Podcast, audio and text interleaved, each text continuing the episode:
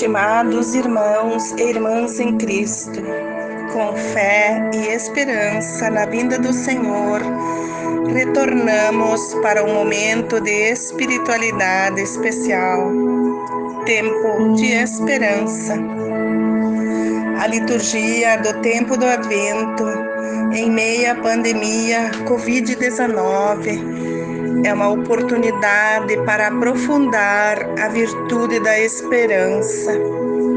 O sofrimento causado pelo isolamento, a solidão e o medo que nos coloca em situação de incerteza, da qual desejamos sair o mais rápido possível, pois não há motivos para esperar algo melhor a não ser a esperança em Deus, que nos proporciona a coragem de enfrentar, de agir e encontrar uma força divina que nos fortalece para continuar a caminhada.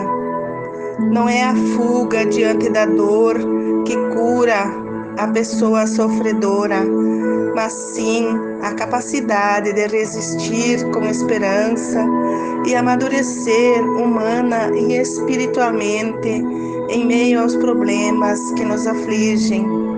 Encontrar uma saída ou um sentido para a nossa vida, unindo-nos com Cristo, que sofreu com infinito amor para salvar a humanidade precisamos intensificar a busca e as inspirações em nosso Deus para enfrentar e superar os problemas causados por essa pandemia. Alimentar dias melhores, reconhecer que durante a história de vida de toda a humanidade sempre houveram catástrofes, guerras, calamidades e tantos outros sofrimentos e diante de tudo isso, sempre foi necessário manter a chama da esperança acesa.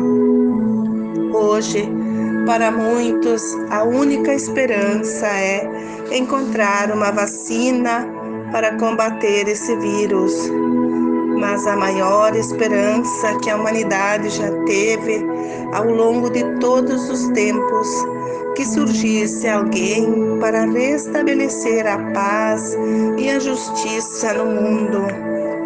E eis que há mais de dois mil anos veio o Filho de Deus ao mundo trazer uma mensagem de esperança para que houvesse justiça e paz e que todos pudessem ter vida em plenitude em torno da mensagem de Jesus, a humanidade pode ter esperança, pode confiar que é possível superar as doenças, as calamidades, as injustiças e tantos outros males deste mundo.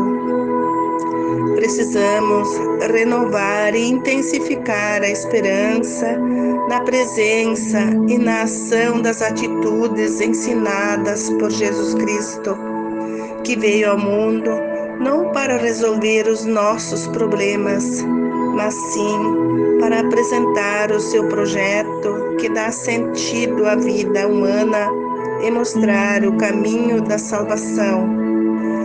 Que cada um de nós faça uma reflexão da sua vida, de suas atitudes diante do projeto de Jesus.